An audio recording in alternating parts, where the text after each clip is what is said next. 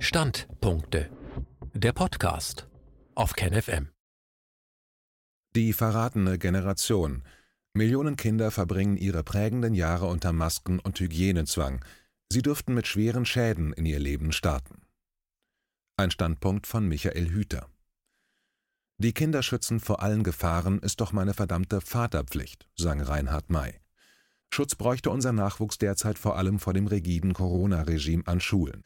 Unseren Söhnen und Töchtern wird durch Maskenzwang und Abstandsregeln, durch ständiges Lüften bei Eiseskälte und die Unterdrückung ihrer vitalen Bedürfnisse nach Kontakt und Unbefangenheit schwerer Schaden zugefügt, körperlich wie seelisch. Zudem wird ihr Selbstvertrauen durch die andauernde Suggestion gebrochen, sie seien ein wandelndes Ansteckungsrisiko. Nebenbei werden noch Konformismus und Unterwerfung unter Zwänge trainiert. Welche Generation wächst da heran? Halten wir unsere Kinder für nicht systemrelevant und opfern wir sie deshalb nur allzu bereitwillig auf dem Altar des herrschenden Corona-Narrativs? Wir müssen uns endlich wehren gegen die organisierte Lieblosigkeit, der unsere Kinder ausgesetzt sind.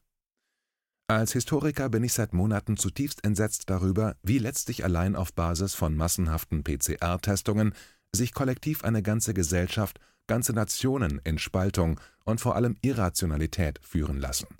Seit Wochen frage ich mich, wo ist die sogenannte akademische Elite Europas aus Historie, Politikwissenschaft, Soziologie und Psychologie, die sich erhebt und ruft, es reicht. Mit einem totalen Krieg gegen das Virus, so Emmanuel Macron, werden wie in jedem Krieg Tausende oder Millionen Zivilisten, in diesem Fall Gesunde, ihre Existenz verlieren, krank gemacht, letztlich getötet. Wo sind die vielen Prominenten Europas aus Wissenschaft, Kunst, Literatur, Musik und Film, die gemeinsam an die Öffentlichkeit treten und rufen, es reicht, wir fordern ein Ende des nicht nur medialen Covid-19-Totalitarismus.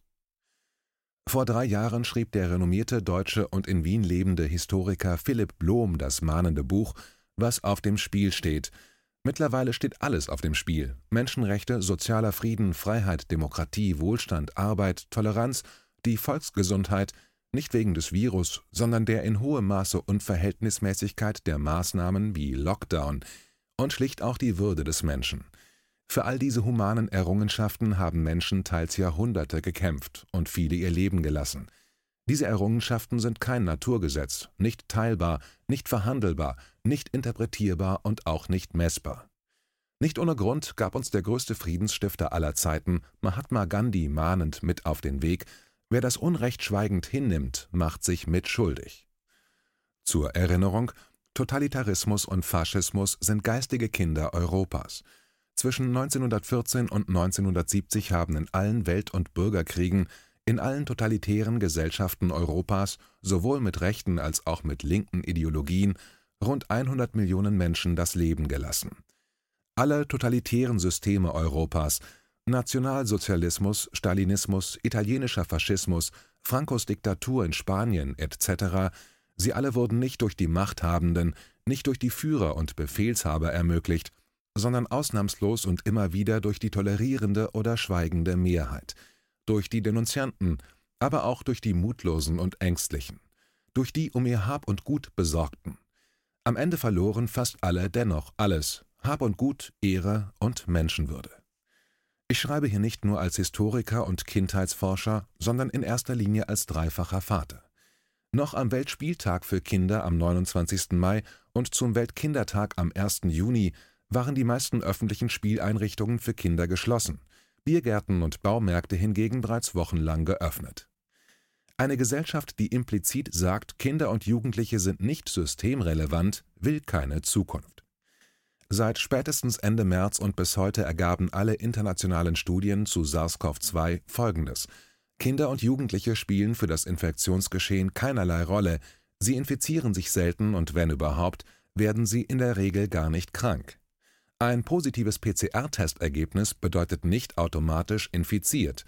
Das müsste mittlerweile jedem Journalisten, auch in Deutschland und Österreich, bekannt, verständlich und nachvollziehbar sein und infiziert mit SARS-CoV-2 heißt nicht automatisch, dass man an Covid-19 erkrankt. Nicht ohne Grund weist jeder PCR-Test-Hersteller darauf hin, der Test ist für diagnostische Zwecke nicht geeignet.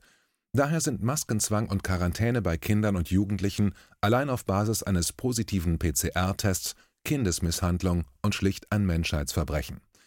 Denn dafür gibt es bis heute keine einzige evidenzbasierte medizinische und damit auch keine rechtliche Rechtfertigung. Die Initiative Eltern stehen auf hat bundesweit eine Umfrage unter Schülern zum Maskenzwang an Schulen durchgeführt. Ein erster Zwischenbericht von 2300 Fragebögen ergibt folgendes verheerendes Bild. Beispielsweise leiden an Atembeschwerden 44,1 Prozent der befragten Schüler, an Kopfschmerzen 73 Prozent, an Müdigkeit 86,4 Prozent, an Konzentrationsstörungen 65,7 Prozent, an Schwindel 38 Prozent und an Angstzuständen rund 36 Prozent. Zur Erinnerung, Jahrhunderte waren die Schulen Europas in erster Linie ein Ort religiöser, politischer oder ideologischer Indoktrinierung und ebenso ein Ort der Gewalt. Mich beklemmt seit Monaten das Gefühl, als würde Europa seit März alle negativen Geister der letzten Jahrhunderte sprichwörtlich mit einem Schlag aus der Flasche freilassen. Nun ein kleiner Auszug der Zwischenauswertung von 2300 Fragebögen an vornehmlich deutschen Kindergärten und Schulen im Jahr 2020. In manchen Krippen und Kindergärten müssen die Eltern ihre Kinder an der Tür abgeben, auch in der sogenannten Eingewöhnungsphase, weil den Erwachsenen das Begleiten verboten ist. Schulklassen sitzen mit Masken und feuchten Jacken den ganzen Tag in Schulräumen mit geöffnetem Fenster. Immer wieder kollabieren Schüler wegen des Maskentragens und werden obendrein auch noch mit Denunziation und Ausgrenzung bestraft. Immer wieder wird jungen Menschen suggeriert, wer keine Maske trägt, sei ein Mörder. Mittlerweile belegen jedoch Dutzende Studien, dass das Tragen von Alltagsmasken zur Eindämmung der Virusverbreitung absolut nichts bringt. Schüler dürfen nur noch nach Zeitplan trinken und zur Toilette gehen, nicht nach Bedürfnis. In manchen Schulen ist es nach dem Schwimmunterricht nicht mehr erlaubt, sich zu duschen und die Haare zu föhnen. Immer wieder wird Kindern massiv Angst gemacht mit dem Argument, wenn du keine Maske trägst, bist du schuld, wenn Opa und Oma sterben. Diese Aufzählung ist Wahnsinn, ist Pathologie. Hier werden Gesunde krank gemacht. Eine Menschenrechtskatastrophe. Mit welchem Recht, im doppelten Sinn des Wortes, rauben wir einer ganzen Generation von Kindern und Jugendlichen schlicht alles? Beziehung und Freundschaft, Bildung und Ausbildung, Sport und Gesundheit, Freiheit und Selbstwirksamkeit, den Erwerb lebenswichtiger Kompetenzen, schlicht vollständig die Zukunft.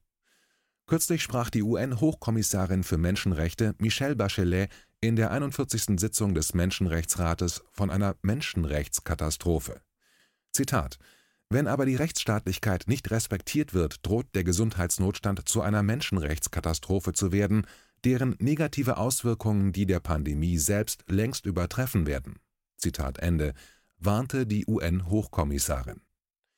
An alle Höchst- und Verfassungsrichter Deutschlands und Österreichs beendet sofort alle Covid-19-Maßnahmen für junge Menschen, für Kinder und Jugendliche, beendet die Maskenpflicht und Schulschließungen, beendet die übertriebenen Hygiene- und Abstandsregeln, kommt zu Verstand und schaut nach Schweden. Die junge Astrid Lindgren, Autorin von Pippi Langstrumpf, schrieb in den 1940er Jahren in ihr Tagebuch Die Menschheit hat den Verstand verloren. Schweden im Jahr 2020. Dieses Land hat bis heute weder einen Lockdown durchgeführt noch eine generelle Maskenpflicht eingeführt. Keine Schulschließungen und vor allem keinen Maskenzwang für Kinder und Jugendliche. In Schweden sind bis heute nicht die von Angela Merkel, Sebastian Kurz, Christian Drosten und Co. prophezeiten 100.000 Menschen gestorben. Schweden macht die Gesunden nicht krank und misshandelt seine Kinder und Jugendlichen nicht mit Maskenzwang. Kann es sein, dass Covid-19 in vielen Teilen Europas zu einem politischen Virus mutiert ist? Ein kleines, aber möglicherweise klärendes Detail am Rande. Schweden ist bis heute weder in der Eurozone noch Mitglied der NATO. Während sich beispielsweise Deutschland und Österreich im zweiten Lockdown befinden, sind in der angrenzenden Schweiz Schulen, Restaurants, Fitnessstudios, Kinos etc. geöffnet.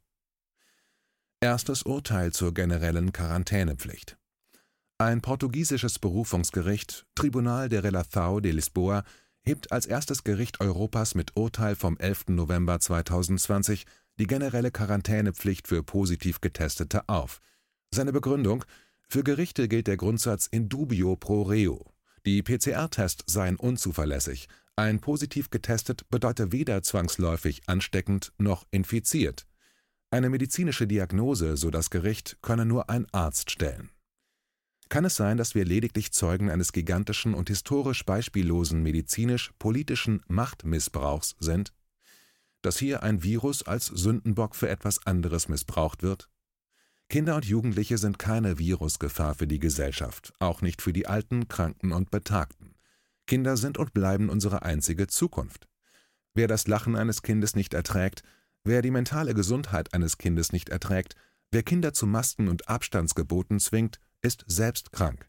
Nicht erkrankt an Covid-19, sondern an Lieblosigkeit, Ignoranz, Hass und Entmenschlichung. Eines zeigt die Geschichte der Menschheit beeindruckend. Keine Seuche, kein einziges Virus kann so viel Not, Leid, Krankheit, Elend und auch Tod verursachen, wie eine mental kranke Gesellschaft, die menschliche Anmaßung und vor allem die Selbstüberschätzung. Davor sollten wir unsere Kinder schützen.